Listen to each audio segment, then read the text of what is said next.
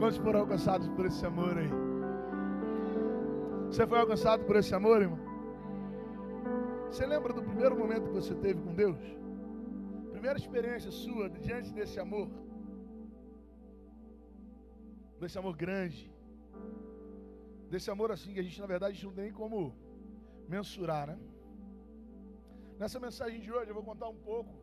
Acho que eu vou acabar passando um pouco pela minha história. Algumas pessoas já sabem. Eu me converti. A minha primeira experiência com esse amor foi aos 14 anos de idade, em um congresso. E quando eu voltei desse congresso, eu nunca imaginei que eu seria o pastor de uma igreja. Nunca imaginei, irmão. Tipo assim, quando eu voltei, eu sabia que eu seria pastor, sabe? Deus já tinha colocado no meu coração o chamado pastoral, mas assim, eu não achei que eu ia ficar à frente de uma igreja. Quando eu voltei, o que eu queria era alcançar a minha família e os meus amigos, era isso. Então, eu voltei, o que, que eu fiz? organizei uma banda, fiz uma banda. Chamava Discípulos do Verbo, olha o nome da banda. Nome difícil, né? Discípulos do Verbo era o nome da banda, né? Eu fiz para tentar alcançar os meus amigos, cara, que esse era o que eu tinha para fazer, sabe? 14 anos. Tocando violãozinho, cantando mal, mas era ruim mesmo. Agora eu desafio nas vezes, antes era sempre, entendeu? E aí com 16, eu entendi que esse chamado para alcançar a vida dos meus amigos, na verdade, estava se direcionando para a juventude da minha igreja. Eu comecei um pequeno grupo na casa da minha avó, que é ao lado da igreja batista, lá em Largo da Ideia. E aí eu comecei esse pequeno grupo lá, com 16 anos. E aos 18, a igreja me colocou como líder da juventude lá da, da nossa igreja. Com 18 anos. Por isso que eu tô careca, tá vendo, irmão? Começou lá. Mas aí, sem perceber, Deus foi me incomodando, foi me mudando, sabe, de lugar. E eu, que era líder da juventude da minha igreja, fui liderar a juventude de outras igrejas também. Aí fui conhecendo mais amigos e tendo que alcançar mais amigos ainda. Eu nunca imaginei que eu seria pastor de uma igreja. 2019, Deus começou a colocar uma coisa no meu coração e falar assim: ó, você vai sair daí, filho. Está na hora de você assumir uma igreja. Eu falei assim: não, senhor, tá doido? Vou assumir uma igreja. Eu sou pastor de jovens, pô. Eu estou aqui para liderar a juventude. Eu, a, minha, a minha carreira ministerial na minha cabeça era assim: ó, eu vou liderar a juventude. A hora que eu não estiver mais liderando a juventude, eu aposento. E aí, em 2019, Deus começou: ó, vai se preparar. Eu vou, eu vou te tirar daí e você vai para assumir uma igreja. Achei que uma igreja, achei que assumi uma igreja, assumi outra. Mas quando Deus começou a falar isso no meu coração, a minha oração sempre foi uma. Assim. Eu falei, Deus, eu não tenho nenhuma vontade, nenhuma pretensão de ser pastor de uma igreja grande. Mas eu queria muito ser pastor de uma igreja viva. Eu falava, eu não, não me importa assim, ser, sabe, aquelas igrejonas, sabe? Nunca, nunca me cresceu, nunca, nunca. Mas o que eu orava, eu falava assim, ó, me permita viver uma experiência de pastorear uma igreja viva. Irmão, essa é a minha oração até hoje. Não adianta a gente encher esse templo de pessoas que não estão dispostas a morrer para o mundo e viver para Deus. Não adianta a gente fazer um evento lotado se a gente não tiver uma igreja viva. Tem um texto essa mensagem eu já preguei aqui na nossa igreja. Um pouco diferente, mas eu entendi que era tempo de trazer essa mensagem de volta. Ela estava marcada aqui no meu, na minha pastinha aqui há um tempão.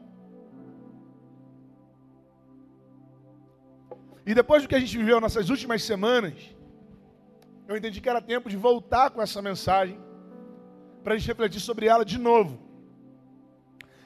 Porque ela carrega características de uma igreja viva ela traz para a gente referências que precisam estar em nosso coração quando a gente pensa sobre igreja. E quando eu penso sobre igreja, pensando na Bíblia, quando eu olho para a Bíblia, me vem a igreja neotestamentária, não dá para fugir. É uma igreja viva, irmão. É uma igreja que você, quando você lê, parece que você está vivendo junto com os caras. Parece que você está ali junto com eles, assim, todo mundo partindo pão, comendo, rindo, brincando, vivendo aquela experiência sobrenatural do nascimento de uma igreja. Nós não estamos vivendo a experiência do nascimento de uma igreja, mas nós estamos vivendo algo tremendo diante de Deus. Por isso eu entendo que esse seja, essa seja uma boa ocasião para a gente refletir sobre isso. Abra, por favor, sua Bíblia. No livro dos Atos dos Apóstolos, livro escrito por Lucas. Capítulo 2, do versículo 42 ao 47. Diz assim: Eles se dedicavam aos ensino, ao ensino dos apóstolos e à comunhão, ao partir do pão e às orações. Todos estavam cheios de temor e muitas maravilhas e sinais eram feitos pelo meio dos apó pelos apóstolos, desculpa. Todos os que criam mantinham-se unidos e tinham tudo em comum, vendendo suas propriedades e bens, distribuíam cada um conforme a sua necessidade. Todos os dias continuavam a reunir-se no pátio do templo, partiam o pão em suas casas e juntos participavam das refeições, com alegria e sinceridade de coração, louvando a Deus e tendo a simpatia de todo o povo. E o Senhor lhes acrescentava todos os dias os que iam sendo salvos. Aqui, irmão, tem cinco características de uma igreja viva. Que eu entendo que acontecia nessa igreja de Atos, e entendo que precisa acontecer na nossa igreja também, como Igreja Batista em Mutondo. Porque uma igreja viva, irmão, ela experimenta maravilhas. Uma igreja viva, ela experimenta maravilhas. E eu não sei se você está, mas eu estou maravilhado com tudo que Deus está fazendo no nosso meio. Quando eu olho, e eu, eu posso enumerar para você várias maravilhas que Deus já fez nesse tempo que eu estou vivendo aqui. E foi Ele que fez. Qual, qual é a que você carrega? Se você pudesse é, pontuar, o que mais te alegra hoje quando você olha para uma igreja como a nossa? Quando você olha para a sua igreja, o que mais salta aos seus olhos, irmão? Guarda isso no seu coração. Guarda isso, sabe por quê? Porque o tempo vai passar. E talvez você precise guardar na sua memória isso que está maravilhando as suas vistas hoje. Isso que está trazendo alegria ao seu coração hoje. Guarda isso, irmão. Esse povo, lá no versículo 43 de Atos capítulo 2, fala que todos estavam cheios de temor. E muitas, muitas quê? Maravilhas. Só que se maravilhar com alguma coisa é um sentimento. E todo sentimento ele é abstrato, ele precisa se traduzir em palavras. Ele precisa se traduzir, na verdade, em atitudes. Porque senão ele é só um sentimento que vem e volta. Como você que ama a sua esposa, amém? Viu aí, os homens aí, viu? Firme. Galera que vem no happy hour aí, ó. Você que ama a sua esposa, amém? E demonstra amor por ela faz com que esse sentimento se torne uma atitude. Mais ou menos, quem lembra aqui de quando começou a namorar? Vocês lembram? E aí você olhou para aquele rapaz, ou você olhou para aquela moça, falou assim: hum. O rapaz ficou maravilhado, mas precisava de quê? Atitude, irmão. Porque ficar maravilhado é mole. Mas tomar atitude é diferente. Eu me lembro quando eu conheci França.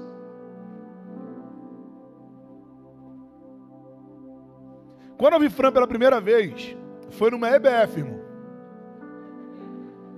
Cuidado. Sábado agora a gente vai ter uma programação com as crianças aqui. Eu estou de olho. Mas a primeira vez, de verdade, a primeira vez que eu olhei para a França, assim, e meu coração bateu diferente, foi numa EBF com 8 anos de idade, acredita? E eu lembro disso até hoje. Eu olhei para ela e falei assim: eu quero namorar essa menina. Com oito anos. Aí eu falei, aí eu fui me aconselhar com alguém mais velho do que eu, para saber. E fui perguntar para o meu primo de 12. aí falei assim, primo, olha só, presta atenção. Eu tô bem querendo namorar aquela menina ali, cara, da igreja. Aí meu primo, assim, no auge da sua sabedoria, aos 12 anos de idade, chegou e falou assim, Hugo, cara, ninguém namora mais, cara. Hoje em dia as pessoas ficam. Super bem aconselhado, né? Vou nem falar o nome para poder não se queimar aí na live, né?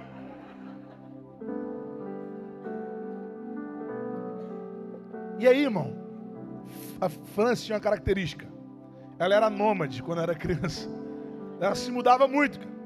E aí ela se mudou se mudou para o bairro do lado, eu nunca mais vi, cara.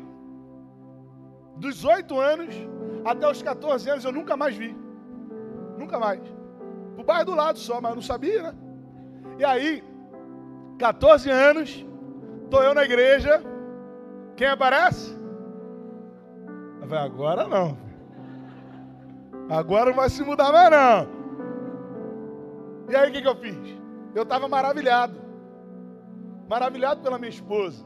Ainda sou até hoje. Você viu que a minha esposa é bonita, gente? Ainda sou. Mas essa, esse sentimento precisava se tornar atitude, irmão. Precisava se tornar uma atitude. Eu estou falando sobre um relacionamento. Mas sobre a igreja é igual. De repente você está aqui visitando e falando assim: olha que legal, né? Poxa, incrível, né?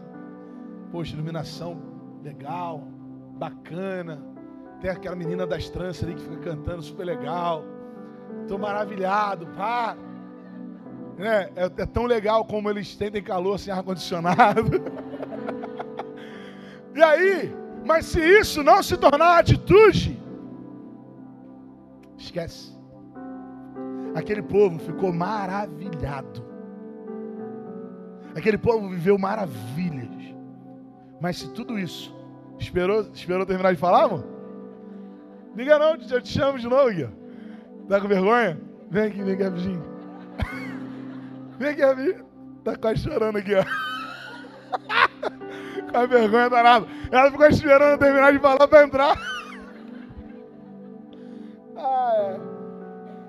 Aquele povo precisou transformar o sentimento em atitude, irmão. Não adianta você querer ficar vivo, ficar namorando a igreja, ficar assim, hum, que legal, ser amigo do evangelho. Não adianta. O que que tem te movido? Porque, porque uma, igreja, uma igreja vive, irmão, ela vive no mesmo propósito. Uma igreja viva vive, né? Mas você entendeu, né?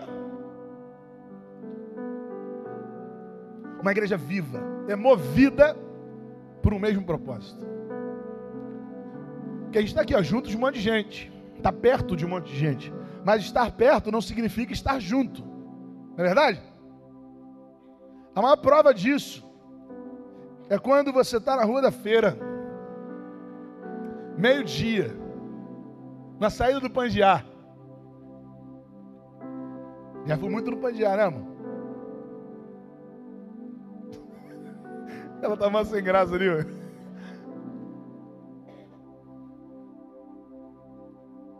E aí, quando você está lá, imagina, eu já até usei essa ilustração Lá quando eu preguei essa mensagem, foi a mesma ilustração, vamos ver se você vai lembrar.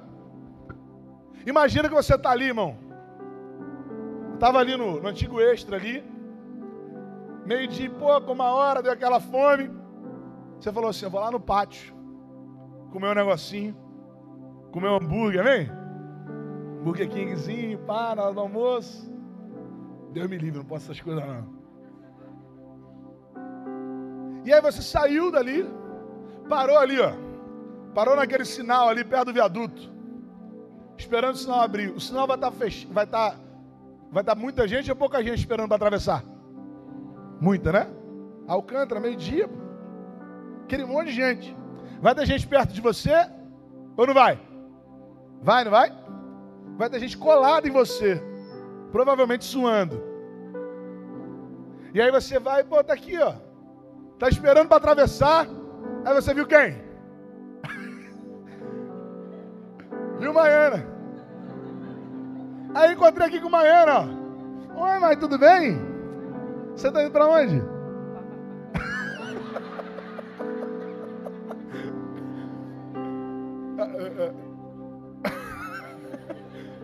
Aí mãe fala, mãe, tá, tá indo pra onde? Aí ela fala, tô indo pro pátio. Indo pro pátio. Aí eu falo, poxa, que coincidência, eu também tô indo pra lá. Aí eu vou falar assim, eu tô indo comer hambúrguer. Aí eu falo assim, eu tô indo também comer hambúrguer.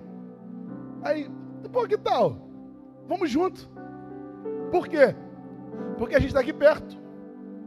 Mas está na hora da gente começar a caminhar junto. Porque está perto é diferente de estar junto.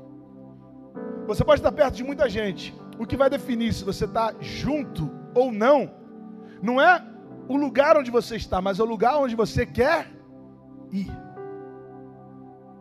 Não é sobre a proximidade, mas é sobre para onde nós estamos indo. Isso vai fazer total diferença. Esse povo era um povo unido, irmão. Atos 2, versículo 44, aqui o texto que a gente leu, o texto base, diz que todos criam, todos os que criam, mantinham-se unidos e tinham tudo em comum. Existe poder na unidade da igreja, irmão. Existe poder na unidade da igreja. Na unidade da igreja, a presença do Senhor se manifesta. Jesus fala, lá em Mateus capítulo 18, verso 20. Porque onde estiverem, porque onde se reunirem dois ou três em meu nome, ali eu estou no meio deles. Não é uma questão de se reunir, é uma questão de ter o mesmo propósito. Irmão, eu creio que duas coisas, duas são as coisas principais que podem fazer a nossa igreja parar. A primeira delas é a vaidade. E eu tenho falado muito sobre isso para os líderes, tenho falado para o louvor, tenho falado aqui de púlpito para os irmãos. Guardem o coração da vaidade, porque qualquer coisa que a gente esteja vivendo não é fruto de obra humana, é fruto da dependência do Senhor guarda o coração da vaidade. O segundo é a desunião. E se tem uma coisa que causa desunião, irmão, é um bicho chamado fofoca. Toma cuidado, irmão. Toma cuidado para você não ser um agente de desunião. Algumas semanas atrás eu tive com os, acho que duas semanas atrás, eu tive com os pastores em um café da manhã aqui na Eclésia. Pastor Luciano faz todo, toda a última terça-feira dos meses para os líderes e pastores. E a gente foi lá. Chegamos lá, estava o Lucas Costa falando. Ele é pastor lá em Fortaleza. E aí depois no final ele fez um bate-papo assim. Essa palavra que eu vou dar agora, eu daria em um momento específico. Eu ia separar uma palavra pastoral para falar exatamente sobre isso. Mas como tem a ver com a mensagem, eu já vou falar aqui. Ele falou assim: Olha, sabe como é que a gente fez para acabar com a fofoca dentro da nossa igreja? A gente colocava um de frente para o outro. Irmão, eu falei, rapaz, tá certo, sabia? Tá certo. Eu falei, eu vou fazer isso também. Então, eu já estou falando aqui para os irmãos ficarem cientes se vier falar comigo, eu vou falar de quem você está falando. Fala assim, pastor, porque olha, olha, olha a lógica que a gente tem, olha a cultura que a gente estabelece nas igrejas. Vem uma pessoa falar um negócio para a gente e fala assim, pastor, ó, aconteceu isso, isso, isso, entendeu? Aconteceu aquilo, mas ó, mas não fala que eu comentei nada não. Ué? A gente protege o fofoqueiro e expõe quem está sendo falado, olha. Não, não posso falar quem me falou. Se eu não posso falar quem me falou, é melhor nem falar. Então eu já estou avisando aqui de púlpito, irmão. Se vier falar comigo, eu vou falar com quem está sendo falado, hein? Eu já fiz isso esses dias aí. Mas eu dei assegurado que não tinha avisado ainda, sabe? Mas o que eu quero não é só que eu faça isso, mas é que a nossa igreja tenha essa cultura.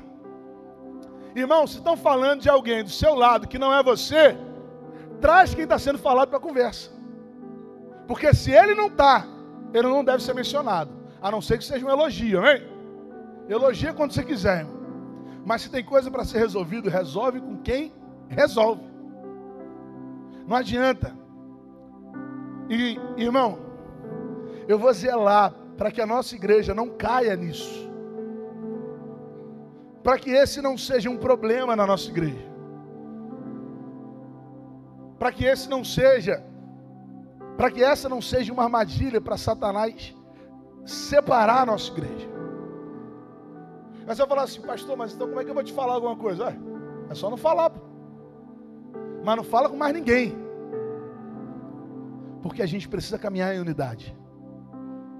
A gente precisa caminhar junto. A gente precisa caminhar para o mesmo propósito. E conversa fiada não leva ninguém a lugar nenhum. Nós precisamos ter maturidade, irmão. Posso contar com você? Então, olha só, você tem um compromisso comigo. Se alguém falar do seu lado, de outra pessoa que não está na conversa, chama essa pessoa para conversa. Sabe qual, sabe qual é o, problema que vai acontecer na nossa igreja se a gente fizer isso? Os fofoqueiros vão sair. Você vai ficar triste? Eu não vou ficar, não. Porque fofoqueiro é. Se tem bicho que não se converte, é fofoqueiro, cara. Você crê nisso? A gente precisa tratar de assuntos de relacionamento. A gente precisa ter maturidade no lidar um com o outro. As coisas se resolvem junto aqui, ó. aqui. Onde há transparência, o diabo não se faz. O pecado se alimenta do sigilo. Eu falei já isso aqui uma vez.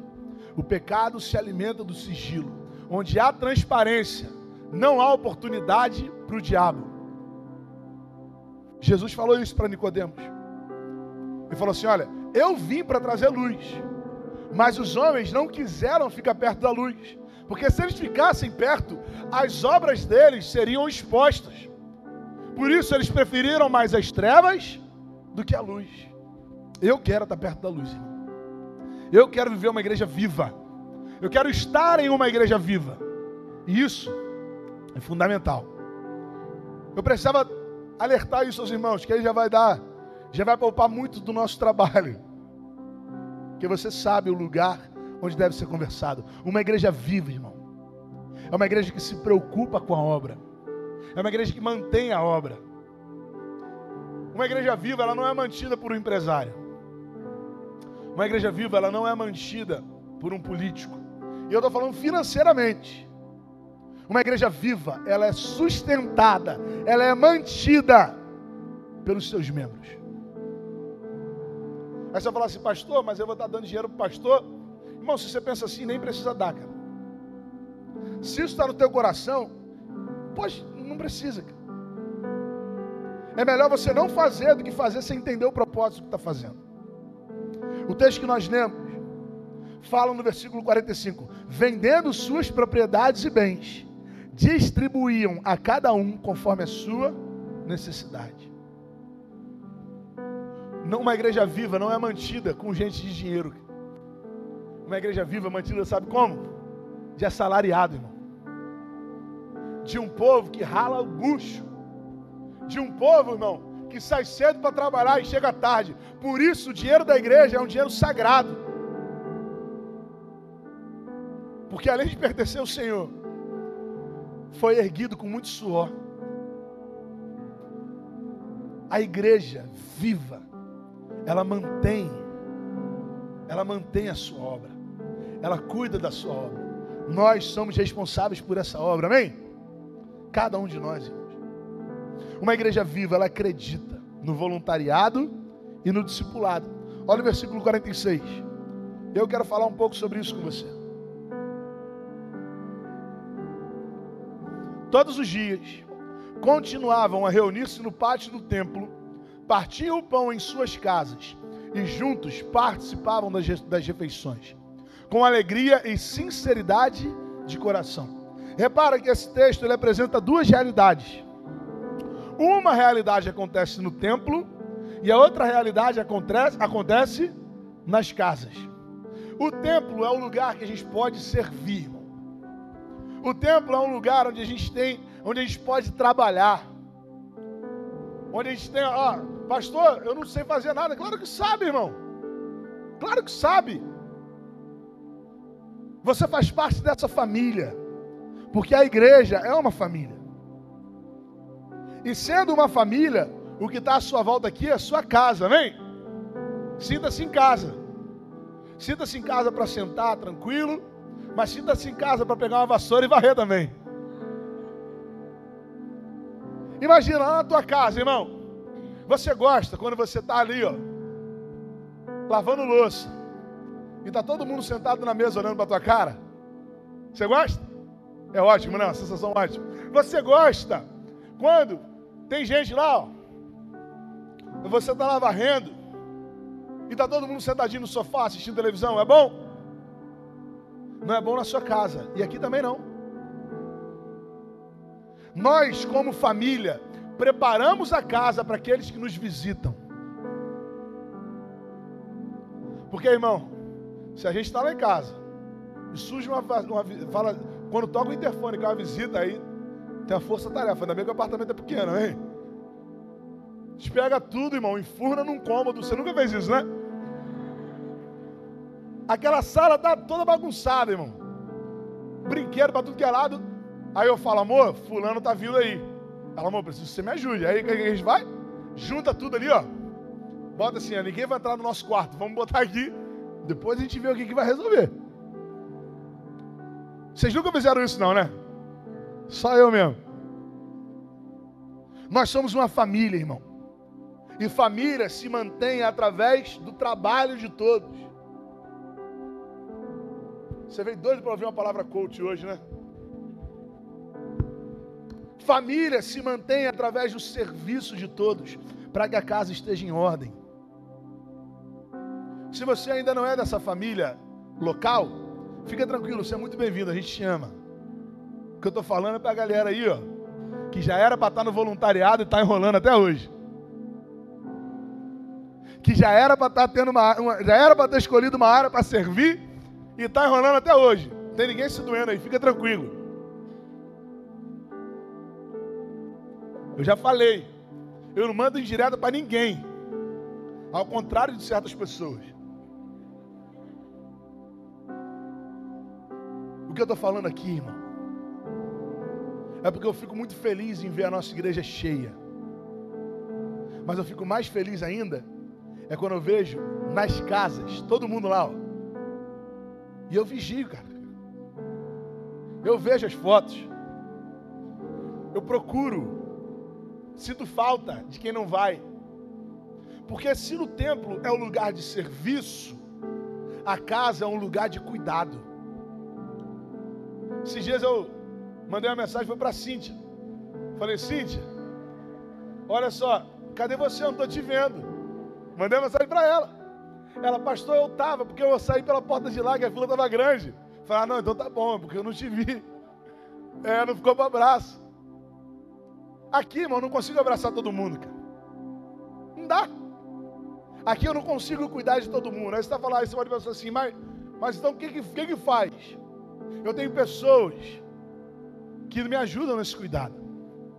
Homens e mulheres de Deus, que estão orando pela sua família, que se preocupam com você, que cuidam, estão dispostos a cuidar.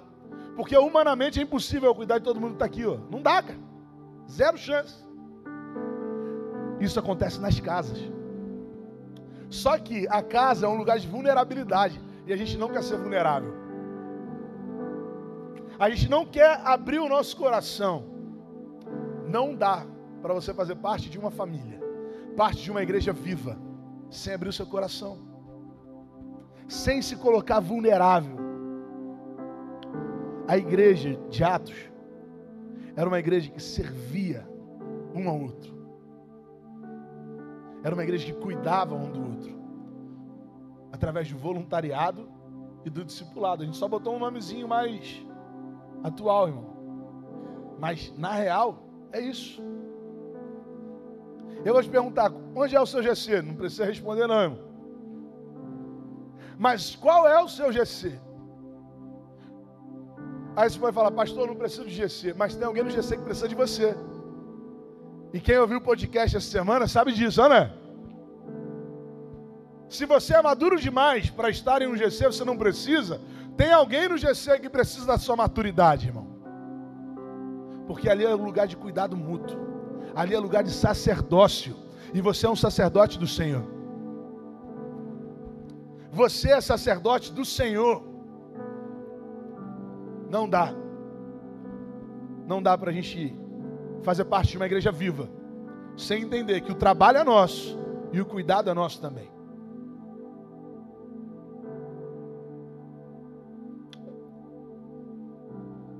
A gente pode ter muitas estratégias. E eu gosto, irmão.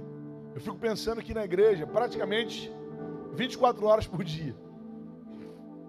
No que fazer, em como melhorar, o que a gente precisa alcançar. Eu fico sonhando com isso aqui praticamente 24 horas.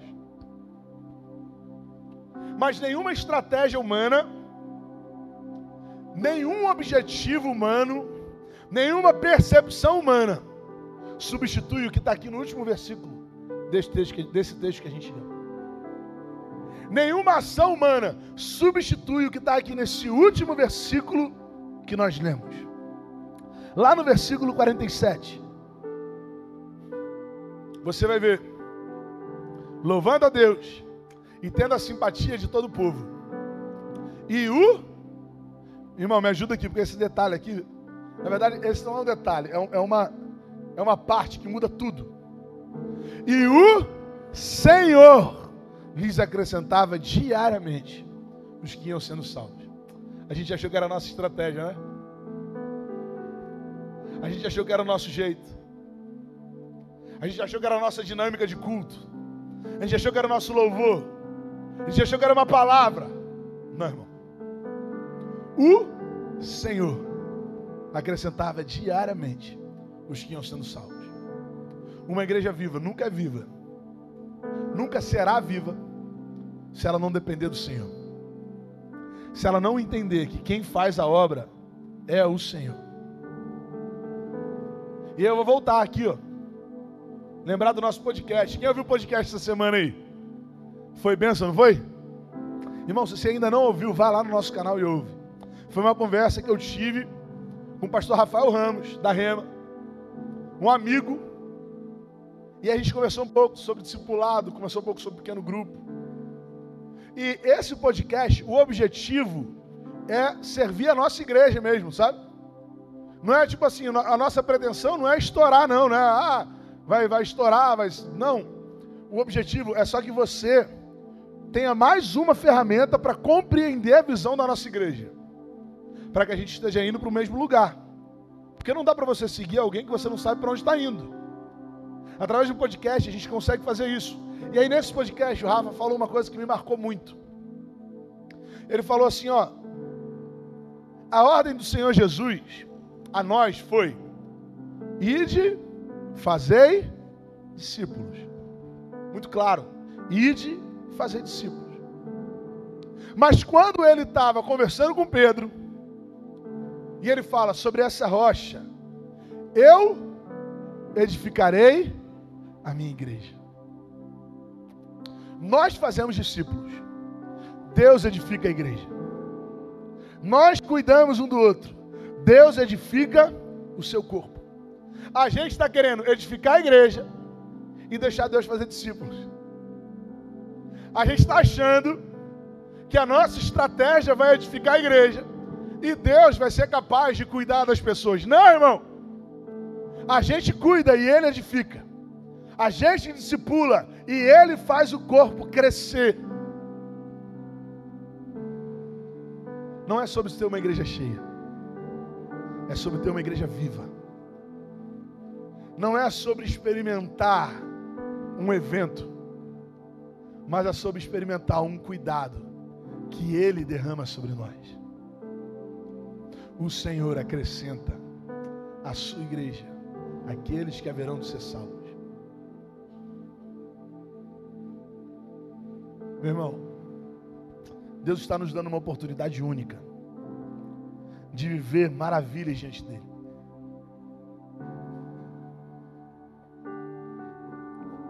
A minha pergunta é se você quer ou não fazer parte disso.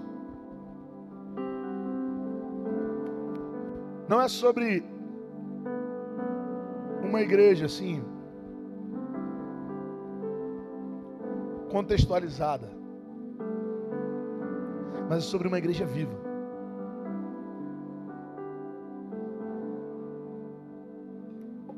Uma igreja que cuida de pessoas, que ama pessoas. Uma igreja que está disposta a se entregar. E entenda que é uma igreja, não é um pastor. Porque eu não vou conseguir. Eu não vou conseguir cuidar de todo mundo tem que cuidar sozinho.